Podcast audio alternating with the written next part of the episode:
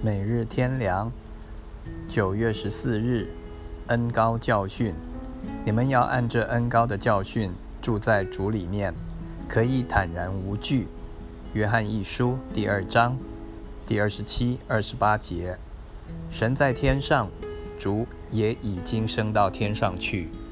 现在圣灵代表神和基督住在我们里面。圣灵将神的意思告诉我们，指教我们。我们借着圣灵来到神面前，与神交通。我们什么时候与圣灵失去联系，同时就与神和基督失去交通。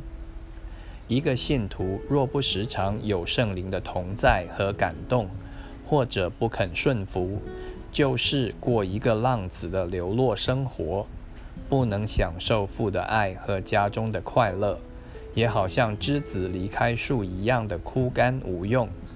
因此，信徒属灵生活最重要的部分，就是与圣灵发生最亲密的关系。这也是神赐恩给我们的途径。圣灵在我们里面的同在和运行以及功能，如同这里所说的恩高一样。是我们所能感觉到的，如同膏油涂在我们的心里，是非常真实可靠的。这恩膏在我们里面主要的工作是教训我们，好像父母和老师一样，也有责备、光照、感动、催促、禁止等。他的声音是肉耳所听不到的。